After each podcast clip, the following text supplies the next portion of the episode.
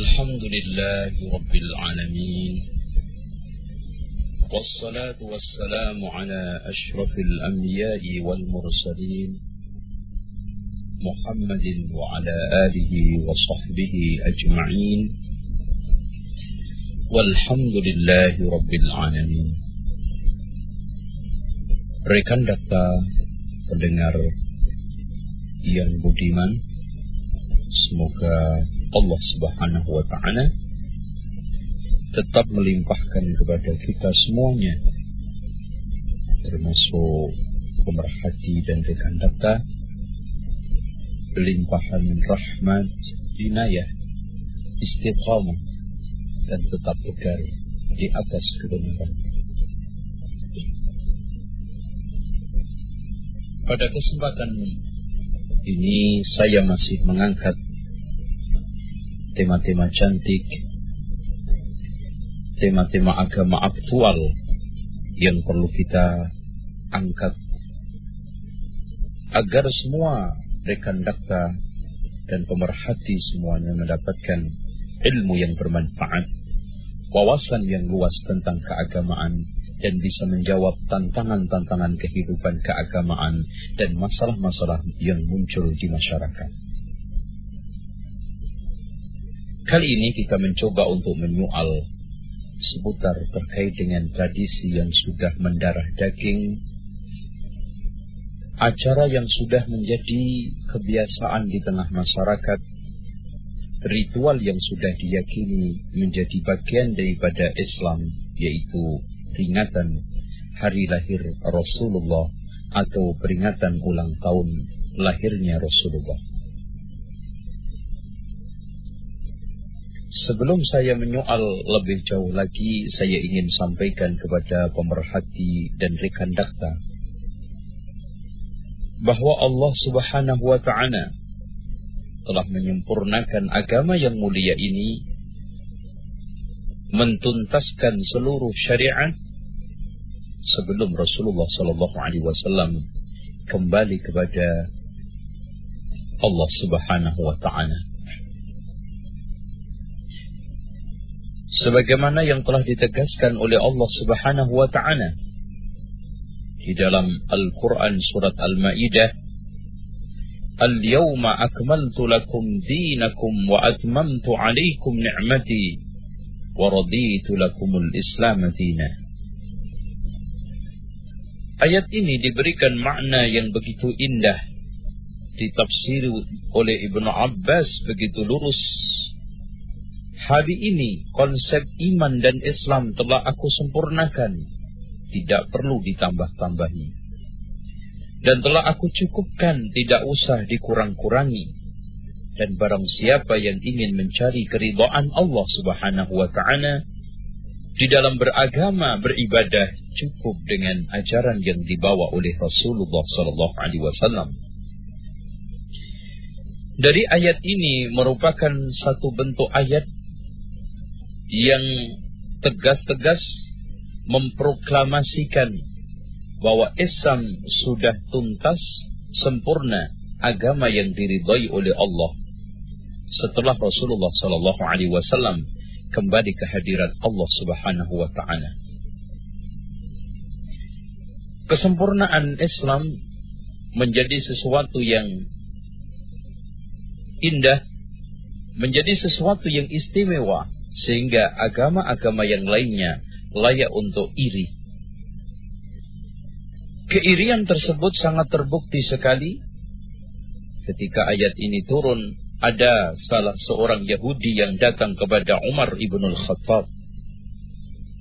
Wahai Umar, sungguh di dalam ayat di dalam kitabmu ada sebuah ayat Allah Subhanahu wa taala yang bila turun kepada kami maka ayat itu akan jadikan sebagai hari perayaan. Maka Umar bin Khattab radhiyallahu an menanyakan ayat apa itu? Maka Yahudi menjawab dengan tegas dan lugas membaca ayat mulia Al-yawma akmaltu lakum dinakum wa atmamtu alaikum ni'mati wa raditu lakumul Islam dina. Allahu Akbar. Sebagian Yahudi lebih paham tentang makna ayat ini arahnya ke mana. Satu ayat yang memberikan satu makna yang begitu agung. Makna yang begitu istimewa. Menunjukkan kesempurnaan Islam yang telah ditinggalkan oleh Rasulullah SAW untuk umatnya. Hal itu bukan hanya pernyataan Allah Subhanahu wa taala saja. Bahkan Rasul yang mulia mengatakan di dalam hadis yang diriwayatkan oleh Imam Muslim, "Ma ba'athallahu min nabiyyin illa kana haqqan 'alaihi ay yadulla ummatahu 'ala khairin ma ya'lamuhu lahum wa yunziruhum syarra ma ya'lamuhu lahum. Tidaklah ada satu nabi yang diutus oleh Allah melainkan merupakan satu hak satu hal yang harus menyampaikan apa saja yang dianggap baik untuk umatnya akan diajarkan kepada mereka dan tidaklah ada satu keburukan melainkan diajarkan diberitahu bahwa itu buruk artinya secara singkat dan simpel. Rasulullah Shallallahu Alaihi Wasallam mengatakan di dalam hadis yang diriwayatkan oleh Imam Al Hakim di dalam Mustadraknya dengan sanad yang sahih, Rasulullah mengatakan, "Walaysa min amalin yudkhilul jannata illa qad amartukum bihi, walaysa min amalin yudkhilun nara illa qad nahaitukum an." Tidaklah ada satu amalan yang memang amalan itu masukkan orang ke dalam surga, melainkan telah aku perintahkan. Dan tidaklah ada satu amalan yang menjerumuskan orang ke dalam neraka, melainkan telah aku larang. Jadi yang baik pasti diperintahkan oleh Rasulullah, dan yang buruk pasti dilarang oleh Rasulullah. Tidak ada suatu kebaikan yang masih tersisa belum dijelaskan oleh Rasulullah dan tidak ada satu keburukan, kemungkaran yang tersisa yang belum mendapatkan tempat dalam penjelasan baik lewat Alkitab wa Sunnah. Sekarang kalau kita pembicaraan tentang masalah soal agama berpijak dengan pijakan ayat-ayat yang mulia, hadis-hadis yang indah, insya Allah menjadi terang dan gamblang. Bahwa ajaran adalah konsep. Ajaran adalah resep Ajaran adalah pakem. Rekan data yang dimuliakan oleh Allah. Kalau seandainya ada seorang yang merubah pakem pewayangan, pasti orang-orang yang kemar dan tahu faham dunia pewayangan akan marah. Orang-orang yang merubah resep kedokteran yang sudah diajarkan dengan ilmu-ilmu yang begitu mahal, kemudian ada orang sembarangan memberikan resep kedokteran maka pakar-pakar medis akan marah. Kalau sekarang Islam merupakan satu bentuk pakem ajaran, bentuk resep, dan bentuk konsep. Kalau seandainya ada orang berbicara sembarangan soal masalah agama, menambahi mengurangi sembarangan seputar masalah agama, maka tokoh-tokoh ulama-ulama mulia akan menunjukkan kemarahan pula sama. Kalau sekarang kita sudah paham seperti itu, berikan data yang dimuliakan oleh Allah. Sekarang kita tinggal menanyakan, kalau memang peringatan maulid Nabi itu merupakan satu sunnah yang baik, kalau mereka, kalau memang ulang tahun Rasulullah merupakan sesuatu tradisi yang dicintai, digemari oleh Allah dan Rasulnya, maka hal itu akan dijelaskan oleh Allah di dalam kitabnya, akan dijelaskan di dalam uh, sunnah Rasulullah Sallallahu Alaihi Wasallam. Apalagi kalau kita melihat Jangankan soal masalah-masalah yang kecil, yang besar seperti peringatan Maulid Nabi. Pernah ada seorang uh, musyrikin yang datang kepada Salman Al-Farisi, "Wahai Salman, sungguh ajaib, sungguh sangat menakjubkan nabimu ngajari segala sesuatu sampai tata caranya cebok." Kalau memang tata caranya keluar masuk WC diajarkan, diberitahukan oleh Rasulullah kepada umatnya. Soal masalah adab tidur, bangun dan mau tidur. Ada ada etika, ada adabnya diajarkan oleh Rasulullah. Bagaimana peringatan uh, peringatan besar. Satu pertanda yang dikatakan oleh sebagian orang tanda cinta seseorang kepada Rasulullah Sallallahu Alaihi Wasallam tidak ada penjelasan sedikit pun. Ada sebagian orang yang kadang-kadang memutarbalikkan fakta.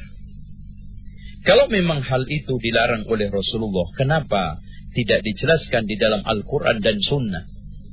Kalau memang peringatan Maulid Nabi tidak di, tidak eh, tidak boleh dilarang oleh Rasulullah, mana dalilnya larangannya di dalam Alkitab wa Sunnah? Sebetulnya cara berpikir ini sangat rendah. Cara berpikir seperti ini sangat tidak bisa dibenarkan. Kalau sekarang ada sesuatu yang dilarang alias bid'ah diada-ada, kemudian dibalik. Kalau memang itu dilarang, mana dari larangannya di dalam Alkitab wa Sunnah? Pemerhati daktar ikan datang yang dimuliakan oleh Allah. Karena tidak ada dalilnya itulah, karena tidak ada petunjuk petunjuknya, maka perkara itu dilarang. Karena ada suatu kaidah al-aslu fil ibadah al-hurmah. Aslinya ibadah adalah haram, dilarang kecuali ada dalil yang membolehkan. Sementara aslinya makanan adalah mubah kecuali ada dalil yang yang melarangnya. Dalilnya dari mana kaidah ini? Apakah kaidah ini muncul begitu saja dibuat oleh ulama untuk membela visi dan misinya? Tidak berdasarkan hadis Rasulullah SAW yang mulia man amila amalan laisa alaihi amruna fawaraddun Barang siapa yang mengamalkan suatu amalan yang tidak ada contoh dan petunjuk dariku maka tertolak. Dalam riwayat Bukhari, man ahdatha fi amrina hada ma laysa minhu fawaraddun. Barang siapa yang mengada-ada perkara di dalam agamaku ini, syariatku ini yang tidak ada petunjuk contoh dari Rasulullah dari Al-Qur'an, maka tertolak. Kalau sekarang hujah orang yang mengatakan kalau memang peringatan mulut Nabi itu dilarang, mana dalilnya? Kalau pernyataan ini kita bolehkan, udah. Sekarang kita sholat Al-Fatihah setiap satu rakaat membaca tiga kali Fatihah. Kita berkat, kita katakan kepada mereka, kalau memang membaca Fatihah dalam satu rakaat tiga kali dilarang, mana dalilnya? Begitu juga ketika ruku, ketika sujud, ketika sujud pada waktu sholat kita angkat salah satu kaki kita. Ya kan kalau kita katakan mas sekarang sujud kok ngangkat kaki salah satunya. Loh kalau memang sekarang uh, dilarang mana dalilnya? Kalau cara bertanya ini kita bolehkan, kita biarkan, maka orang akan mengada-ada di dalam ajaran seambrek sebanyak-banyaknya kemudian berhujah. Kalau memang itu dilarang, mana dalilnya? Karena tidak ada dalilnya itulah, karena tidak ada petunjuk penjelasan dari Rasulullah dilarang. Itulah ibadah, itulah kaidah kita di dalam memahami agama. Rekan data yang dimuliakan oleh Allah. Bapak Ibu yang asyik menikmati uh, liburan yang panjang Jumat, Sabtu, Ahad. Semoga tetap istiqomah dan tetap setia konsen di dalam mendengarkan dan memperhatikan mutiara hikmah pada sore hari ini. Kita telah mengetahui apa yang telah diperbuat oleh kebanyakan orang tidak menunjukkan bahwa itu al-haq. Supaya kita tidak terjerumus ke dalam berbagai macam uh, fakta realita, perbuatan kebanyakan orang tidak selamanya mencerminkan kebaikan tidak mencerminkan kebenaran, maka Allah Subhanahu wa taala menegaskan kepada kita, "Wa in tuti aktsara man fil ardi yudilluka an sabilillah."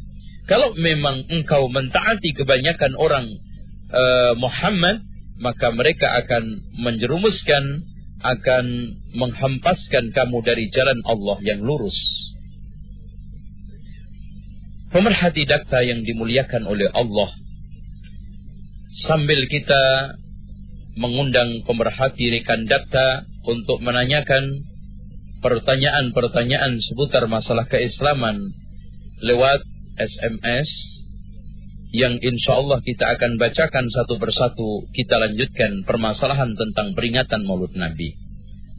Kita undang semua pemerhati data, Bapak Ibu sekalian, rekan data untuk mengirim SMS seputar masalah problematika seputar masalah agama dan seputar masalah-masalah hukum terutama yang terkait dengan peringatan mulut Nabi syubhat-syubhat yang di uh, buat oleh orang-orang yang selama ini memasarkan perkara yang tidak pernah ada di zaman Rasulullah, tidak pernah ada di zaman Khulafaur Rasyidun, baik Abu Bakar, Umar, Utsman dan Ali. Rekan data yang dimuliakan oleh Allah. Kalau kita sudah sampai kepada kesimpulan yang terakhir, bahwa asli di dalam masalah agama, masalah ibadah, masalah i'tikad adalah haram kecuali ada dalil yang membolehkannya. Karena kita berpegang teguh kepada hadis mulia Rasulullah sallallahu alaihi wasallam, "Man ahdasa fi amrina hada ma laysa minhu fawaraddun." Dan juga hadis, "Man amila amalan laysa alaihi amruna fawaraddun." Hadis ini muttafaqun alaih. Maka kita sampai kepada kesimpulan yang terakhir. Kenapa kita menolak dan kenapa kita tidak membolehkan? Kenapa kita melarang? Atau kenapa kita tidak me, uh, memberikan justifikasi sedikit pun terhadap orang yang mengadakan peringatan Maulid Nabi walaupun hanya sekedar untuk dakwah kita memiliki alasan kurang lebih uh, ada 12 mudah-mudahan kita bisa sampaikan di dalam mutiara hikmah ini yang pertama kita tidak boleh mengadakan peringatan Maulud Nabi karena itu merupakan bentuk perkara yang diada-ada di dalam agama yang tidak pernah dilakukan oleh Rasulullah. Rekan dakta yang dimuliakan oleh Allah. Mari kita menggunakan akal sehat kita. Mari kita gunakan nurani kita yang telah dikaruniakan oleh Allah. Sekecil apa pun akal sehat yang kita miliki. Sekecil apa pun nurani yang kita miliki akan bisa membaca secercah kebenaran, sinar-sinar kebenaran tentang batilnya peringatan mulut Nabi. Karena hal itu tidak pernah dilakukan oleh Rasulullah. Rekan dakta, saya akan memberikan satu kesimpulan sedikit saja. Masa sih Rasulullah melakukan peringatan atau ulang tahun? Masa sih Rasulullah SAW tepuk-tepuk tangan seperti yang dilakukan oleh sebagian kaum kufar non-muslim dengan mengatakan happy birthday to you? Apa mungkin Rasulullah Shallallahu Alaihi Wasallam melakukan itu? Kalau memang itu tidak dilakukan oleh Rasulullah dan juga kalau ada orang mengatakan karena hal itu belum sempat dilakukan oleh Rasulullah, kenapa Abu Bakar, Umar, Utsman, Ali orang yang paling mencintai Rasulullah? Tidak ada seorang manusia pun di kalangan umat Islam sejak dari mulai Rasulullah diutus sampai ila yaumil kiamah orang yang paling mencintai Rasulullah ketimbang orang empat ini. Abu Bakar radhiyallahu an, Umar ibn al-Khattab, Utsman ibn Affan dan Ali. Kalau seandainya peringatan Maulid Nabi alias ulang tahunnya Rasulullah diperingati merupakan suatu kebaikan, merupakan suatu tanda cinta seseorang kepada Rasulullah, maka orang yang paling cinta kepada Rasulullah ini yakin melakukan sesekali. Namun Abu Bakar kita tidak temukan satu riwayat melakukan sesekali pun. Umar juga begitu, Utsman juga begitu, eh, Ali juga begitu. Bahkan ribuan sahabat radhiyallahu an ditambah a'immatus sunnah, para imam-imam sunnah tidak pernah melakukan itu. Kenapa kita melakukan dengan susah payah? Rekan data yang dimuliakan oleh Allah, coba bayangkan kita berpikir agak cerdas sedikit. Kalau memang itu tidak ada perintahnya, melakukan acara yang membuang-buang dana, melakukan acara yang menyita begitu jutaan dana. Kalau seandainya yang mengadakan peringatan maulud Nabi ini di tanah, tanah air dalam satu waktu seribu orang atau satu juta orang. Kalau setiap acara menghabiskan satu juta rupiah, maka kita kalikan sudah cukup begitu menggunung uang yang dibuang-buang, yang mubazir, yang tidak ada kaitannya dengan pahala surga, sebagaimana yang telah ditetapkan oleh Allah dan Rasulnya. Sementara kita diperintahkan oleh Allah, wa ma atakumur rasulu fakhudhu wa ma nahakum anhu fantahu. Kalau memang itu diperbuat oleh Rasulullah kita ambil, kalau tidak maka kita tolak. Dan orang sering membaca ayat ini. Laqad kana lakum fi Rasulillahi uswatun hasanah telah ada pada pribadi Rasulullah suri tauladan. Artinya dari mulai ucapan, perbuatan, ketetapan Rasulullah kita bikin contoh, kita gunakan sebagai pedoman. Apakah pernah Rasulullah mencontohkan di dalam ucapannya, perilakunya, dan ketetapannya tentang peringatan maulud Nabi? Kalau ada orang yang yang mengatakan bahwa Rasulullah pernah memperingati peringatan mulut Nabi dengan dasar e, ketika ditanya puasa Senin, Rasulullah mengatakan, "Dzaka yaumun wulidtu fihi." Jawaban subhat ini, ikhwan rahimakumullah. Pertama, kalau memang hadis ini sebagai dalil peringatan mulut Nabi, maka yakin ada satu, dua, tiga sahabat yang berdalih melakukan peringatan mulut Nabi dengan hadis ini. Ternyata tidak satu pun menjadikan dalil ini sebagai rujukan peringatan mulut Nabi. Kalau memang betul peringatan uh, apa puasa Senin ini merupakan uh, alat untuk memperingati uh, hari lahirnya Rasulullah, maka peringatannya bukan hura-hura dengan mengeluarkan makan minum, akan tetapi dengan cara puasa. Tapi apa yang diperbuat oleh sebagian orang sekarang ini, nyontoh Rasul enggak, puasa juga enggak, sementara ayat yang dibaca laqad kana lakum fi Rasulillahi uswatun hasanah.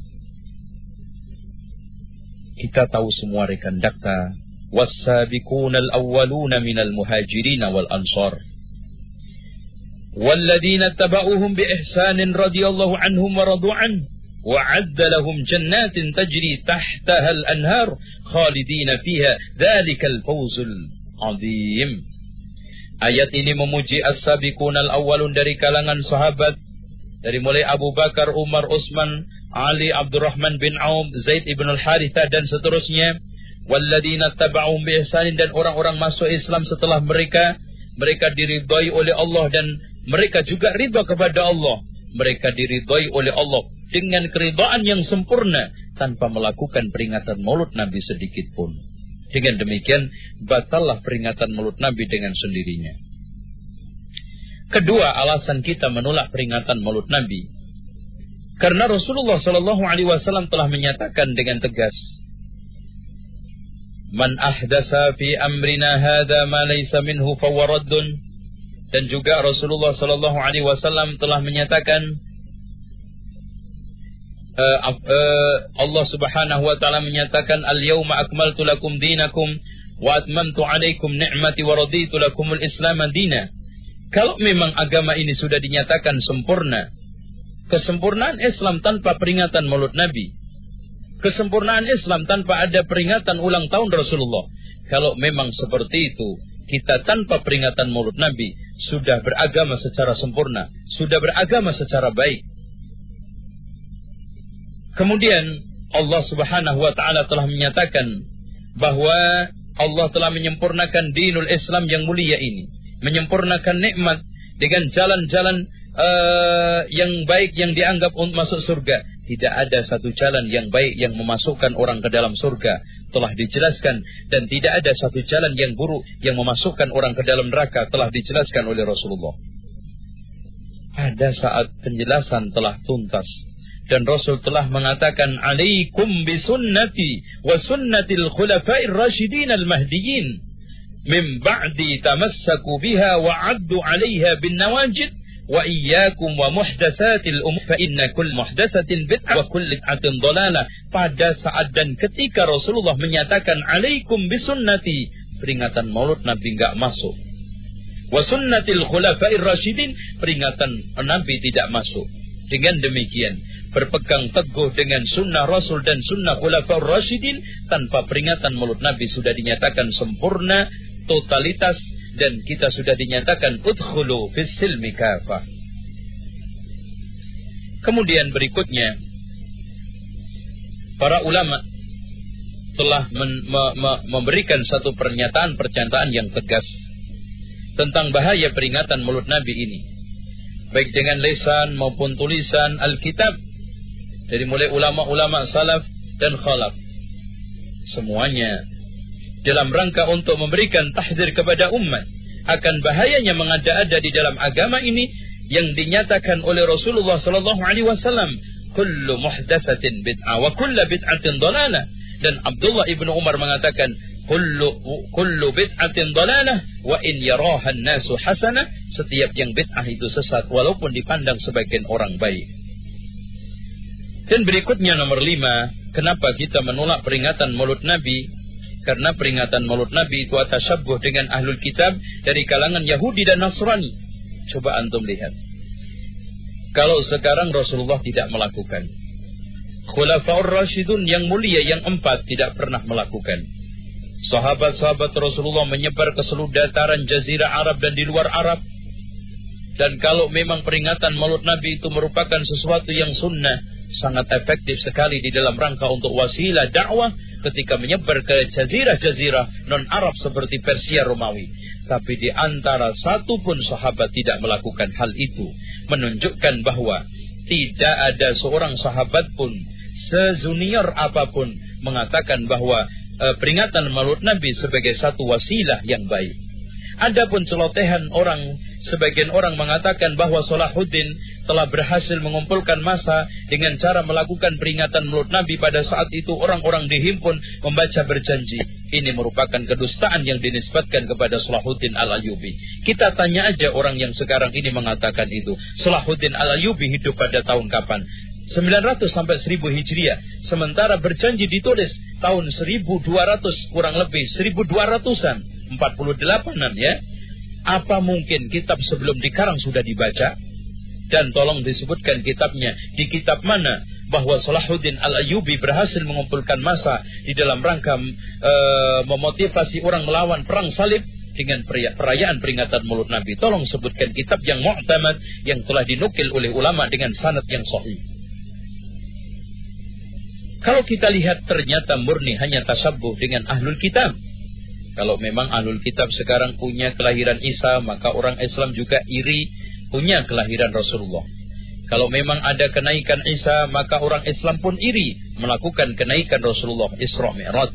Kalau memang sekarang orang eh, orang Kristen memiliki turunnya Isa apalah pokoknya maka orang Islam punya turunnya Al-Qur'an. Ini tasyabbuh. Padahal Rasul mengatakan man tasyabbaha biqaumin fahuwa minhum.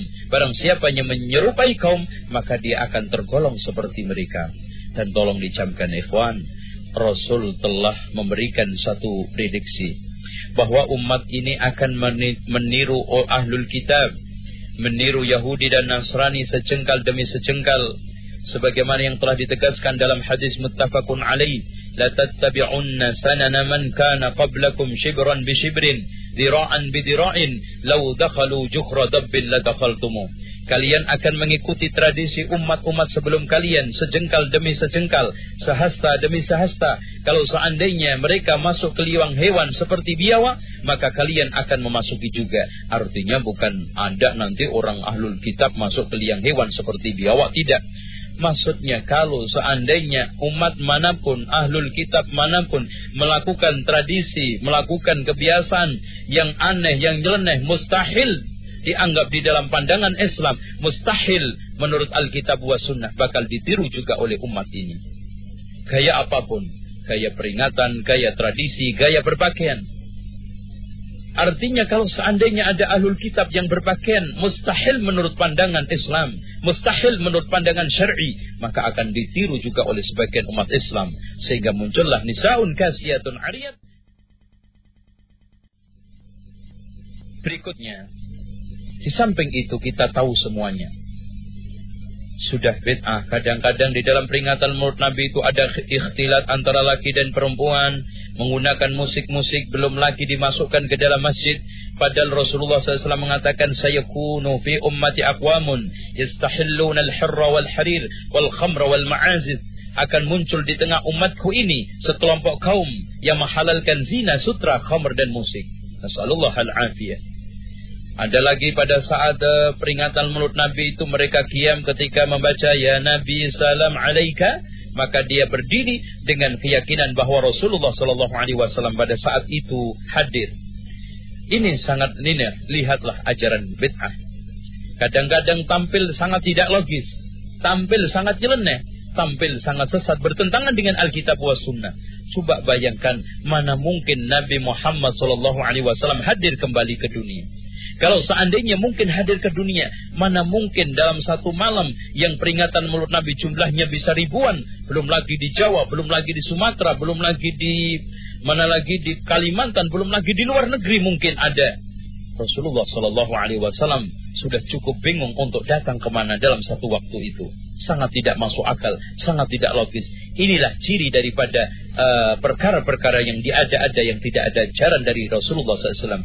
Persis firman Allah wa idza qila lahum ittabi'u ma anzalallah qalu bal nattabi'u ma alfayna alaihi aba'ana awalau kana aba'uhum la ya'lamuna syai'an wala la ya'qiluna syai'an wala yahtadun walaupun bapak dan nenek moyangnya tidak berakal dan tidak mendapatkan petunjuk artinya amalan tidak logis dan kalau ditanya dalilnya tidak punya Pemerhati data demikianlah uraian-uraian saya tentang peringatan Maulud Nabi, uh, sekarang kita tinggal timbang. Sebagaimana ada orang yang berprinsip begini, freedom, berilah dong kebebasan kepada kami untuk mengekspresikan keyakinan yang kita perbuat. Lakum dinukum waliyadin lana a'maluna walakum a'malukum. Maka saya balik. Dalam rangka juga freedom, tolong kami diberikan kebebasan untuk menjaga kemurnian Islam.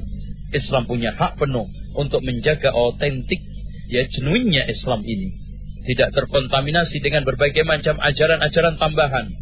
Kalau seandainya sekarang ini tukang bengkel las uh, apa kalau kita lihat uh, konsep-konsepnya di dalam mengelas ditambahi oleh orang lain yang tidak sesuai dengan ilmu itu maka ditolak. Kalau ilmu kedokteran ditambah resep-resep yang keluar dari ilmu kedokteran maka ditolak. Begitu juga yang lainnya. Ada acara apa pun jangankan yang besar-besar, senam, olahraga, ya, e, silat. Kalau seandainya keluar dari pakemnya, keluar dari otentiknya, maka akan diprotes. Bagaimana perkara agama yang begitu uh, besar, perkara agama, perkara kesuksesan kita dunia akhirat kita seenaknya menambah, mengurangi, mengadakan acara-acara yang tidak ada dalilnya dari Rasulullah Sallallahu Alaihi Wasallam. Pertanyaan eh, pertama, Ustaz, apa sebab orang suka berlebihan di dalam beribadah? Eh, perlu diketahui bahwa sebab orang ingin berlebihan untuk ibadah awalnya menganggap istihsan ingin men, e, menambah keseriusan kesungguhan dan lebih mempercepat dia masuk surga. Tapi ibadah itu modal istihsan saja tidak cukup kan? Makanya Imam Ash-Syafi'i mengatakan man istahsana faqad syarra'a. Dan rata-rata perkara-perkara baru alias bid'ah yang diciptakan oleh orang di dalam rangka untuk menambah kesungguhan dan keseriusan di dalam ibadah. Oleh karena itu kita tidak membenarkan tradisi-tradisi uh, tersebut walaupun dianggap sebagian orang baik. Kebaikan tidak cukup dianggap, dikira atau berdasarkan perasaan akan tetapi kebenaran adalah yang datang dari Allah dan Rasulnya. Setiap nama Nabi disebut apakah kita uh, harus berkata Allahumma salli wa sallim ala Muhammad? Iya. Karena Rasulullah mengatakan al-bakhilu man idza dzukira ismi wa lam yusalli alayya Orang yang bakhil adalah orang yang ketika namaku disebut tidak membacakan solawat. Saat pada waktu khutbah Jumat, khatib menyampaikan hadis bahwa sebelum Allah menciptakan makhluk, Allah menciptakan Nur Muhammad. Apa benar hadis ini? Al hadis ini adalah maudhu dan ini merupakan satu uh, di samping hadis ini maudhu bertentangan dengan hadis Rasulullah yang sahih. Fa inna awwalu ma khalaqallahu ta'ala al-qalam yang pertama kali diciptakan oleh Allah adalah Al-Qalam, sementara hadis ini menyatakan yang pertama kali diciptakan oleh Allah adalah Nur Muhammad. Ini bangsa-bangsa hadis-hadis maudhu seputar masalah peringatan mulut Nabi seperti man abdama maulidi kana ma'i fil jannah. Barang siapa yang mengagungkan peringatan mulut Nabi, maka dia akan bersamaku di surga. Padahal peringatan mulut Nabi baru diadakan setelah abad ke-6. Mana mungkin Rasulullah Shallallahu Alaihi Wasallam baru bersabda setelah wafat enam abad. Nauzubillah. Ustaz, ada enggak satu buku yang menghimpun perintah-perintah dan larangan Allah dari Al-Quran dan Sunnah? Ada kitab uh, Riyadus Solihin itu antum baca sudah uh, cukup. Di sana juga ada kitab karangan Syekh Salim Al-Hilali larangan-larangan Allah. Uh, banyak kitab-kitab antum uh, belanja aja di toko-toko seperti toko Dakta. Di sini insya Allah buku lengkap. Kenapa para ustadz mau diminta ceramah waktu acara maulid Nabi tak mau menjelaskan kedudukan peringatan maulid Nabi? Hal ini pertama mungkin dia ada syubhat menganggap itu merupakan satu kebaikan. Karena selama ini yang dimaksud peringatan maulid Nabi yang dilarang adalah peringatan mulut Nabi yang ada unsur-unsur baca selawat bid'ah. Tapi saya cuma ngaji. Padahal kita bantah, walaupun hanya sekedar ngaji pun, kalau sudah dalam rangka, dalam rangka, akhirnya kita dalam rangka peringatan mulut Nabi, menjunjung e, peringatan mulut Nabi sama saja. Karena tanpa ada embel-embel apa pun, sudah cukup kita mengatakan sesuatu yang tidak ada ajaran di zaman Rasulullah. Kita tolak sebagaimana yang disuruh oleh Rasulullah. Man ahdatha fi amrina hada ma laysa minhu fawaraddun. Barang siapa yang mengada-ada sesuatu yang tidak ada contoh, tidak ada ketetapan, tidak ada petunjuk dariku, maka tertolak. Rasul sendiri yang menyuruh. Mau diminta, uh, apakah apakah perayaan Isra Mi'raj dan Nuzulul Quran juga sama? Tidak ada uh, apa namanya perbedaan. Apa yang membedakan? Sama-sama tidak pernah diajarkan oleh Rasulullah Sallallahu Alaihi Wasallam. Oleh karena itu, tinggalkan perkara-perkara seperti itu. Kalau memang hal itu pernah didahului oleh Rasulullah Sallallahu Alaihi Wasallam, maka akan uh, kita temukan di dalam kitab-kitab mu'tamad, kitab-kitab yang kita bisa uh, temukan kitab-kitab uh, yang membahas riwayat hadis Rasulullah Sallallahu Alaihi Wasallam. uh, kenapa uh, Ustaz mohon dijelaskan sebab-sebab adanya peringatan mulut Nabi yang sebagian besar diperingati masyarakat. Ini wahid dari Jababeka. Ikhwan di antara yang menyebabkan faktor yang paling utama adalah istihsan.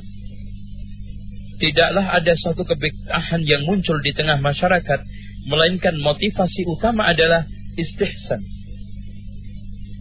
Kemudian yang kedua terprovokasi dengan hadis-hadis maudhu.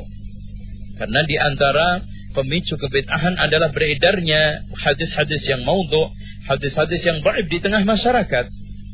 Kemudian yang ketiga adalah gengsi, posisi dan jabatan. Ada sebagian orang yang mungkin kekeh mempertahankan peringatan mulut Nabi walaupun tidak ada dalilnya, walaupun telah dijelaskan panjang lebar oleh ulama-ulama mulia, imam-imam sunnah tapi udah kadung uh, udah kadung terbiasa bolak-balik ceramah. Yang kiai takut kehilangan posisinya, yang jamaah takut kehilangan kiainya. Ini kan sampai mati terus bid'ah muter saja. Terus kemudian faktor yang berikutnya nomor empat, uh, nomor empat adalah hawa nafsu. Kalau kita lihat, uh, tidaklah bid'ah dikatakan uh, hawa nafsu. Makanya di sini hawa nafsu juga bid'ah. Bid'ah itu hawa nafsu karena awalnya namanya hawa nafsu adalah menentang dalil, mengutamakan perasaan. Pada saat itulah pasti orang akan terjumur ke dalam berbagai macam kebid'ahan di tengah masyarakat di dalam mengamalkan ajaran ad-dinul Islam. Kemudian al-jahil bodoh. Kebodohan yang kita lihat di tengah masyarakat inilah yang menyebabkan orang orang bisa menyeleksi antara al-sunnah dengan bid'ah Orang bisa menyelesaikan antara taat dengan maksiat. Bahkan bagi mereka yang penting, masyarakat banyak melakukan. Tidak pandang apakah Rasul membolehkan atau tidak, Rasul mencontohkan atau tidak. Dengan demikian, hal-hal yang menjadi faktor-faktor uh, orang terjerumus ke dalam bid'ah seperti maulud Nabi itu. Dan yang terakhir karena takdimur ra'yi. Mendahulukan ra'yu daripada nas. Coba antum lihat berapa banyak orang-orang yang membela peringatan mulut Nabi. Hanya mendahulukan ra'yunya hanya mendahulukan akal-akalannya, apalagi akal-akalan tersebut eh, sangat licin dan licik sehingga orang-orang awam gampang terkelabui. Contoh yang tadi, kalau memang sekarang uh, peringatan mulut Nabi itu tidak boleh, mana larangannya dari Rasulullah? Ini kan akal-akalan saja. Ustaz, jadi bagaimana menghadapi bid'ah di tengah masyarakat? Sementara saya orang yang belajar terus antum belajar. Mayuridillahu bi khairun faqih fid din ballighu anni walau aya ud'u ila sabili rabbika bil hikmati wal mau'izatil hasanah wajadilhum billati hiya ahsan. Ajak manusia dengan lemah lembut. Sampaikan ilmu-ilmu yang sahih secara ilmiah. Jangan ada serangan-serangan hujatan. Jangan ada sampai ada kesan-kesan kita brutal. Walau kunta faddan ghalidhal qalbi lan faddu min haulik. Kalau maulid e, itu dilarang, lalu bagaimana dengan yang dilakukan oleh Salahuddin Al-Ayyubi sudah saya jelaskan. Hal ini tidak ada sandaran sedikitpun riwayat dari Salahuddin Al-Ayyubi dengan sanad yang mu'tamad. Bahkan e, sebaliknya kontradiktif dia katanya membaca berjanji, berjanji belum dikarang pada zaman Salahuddin Al-Ayyubi. Apakah ben, apa benar maulid itu merupakan amalan ulama? Awal uh, awalnya pada abad ketiga oleh Salahuddin Al-Ayyubi bukan. Salahuddin Al-Ayyubi bukan. Bahkan itu dilakukan oleh beberapa orang yang uh, selama ini menganggap istihsan terhadap hadis uh, terhadap perbuatan tersebut sehingga dengan mudahnya dia terjerumus ke dalam maksiat. Pertanyaan berikutnya Ummu Fital Tambun. Assalamualaikum Ustaz, boleh enggak kita makan makanan dari acara bid'ah bagaimana dalilnya? Acara-acara atau ritual-ritual bid'ah selain peringatan mulut Nabi boleh dimakan kecuali dagingnya, sembelihannya. Ya buah-buahannya, terus kemudian biji-bijiannya, apa sajalah selain sembelihannya karena Ali ibn Abi Thalib pernah memakan uh, hadiah makanan Nairus selain sembelihan dan Aisyah juga radhiyallahu an telah membolehkan hal itu penjelasan secara rinci telah dijelaskan oleh Ibnu Qayyim Al-Jauzi di dalam eh, Ibnu Taimiyah di dalam kitab Iqtida'us Siratal Mustaqim. Uh, de, terakhir uh, mungkin uh, saya ingin mengakhiri uh, perjumpaan kita ini Pak Ustadz. Ayat yang tadi beberapa syarat beberapa tentang Allah menunjukkannya. Uh, kita bisa temukan di dalam tafsir Ibnu Katsir ya. Dengan demikian saya akhiri pertemuan ini dengan pesan bahwa jagalah kemurnian Islam. Waspadalah terhadap tambahan-tambahan yang membahayakan eksistensi Islam kita semua punya amanah di pundak kita kewajiban menjaga kemurnian Islam kita jaga pakem Islam jangan sampai kita tambah kita kurangi sesuai dengan selera, keinginan, nafsu dan perasaan kita. Apa yang telah saya sampaikan merupakan hujah buat kita semua. Mari kita amalkan, mari kita jadikan ilmu yang bermanfaat.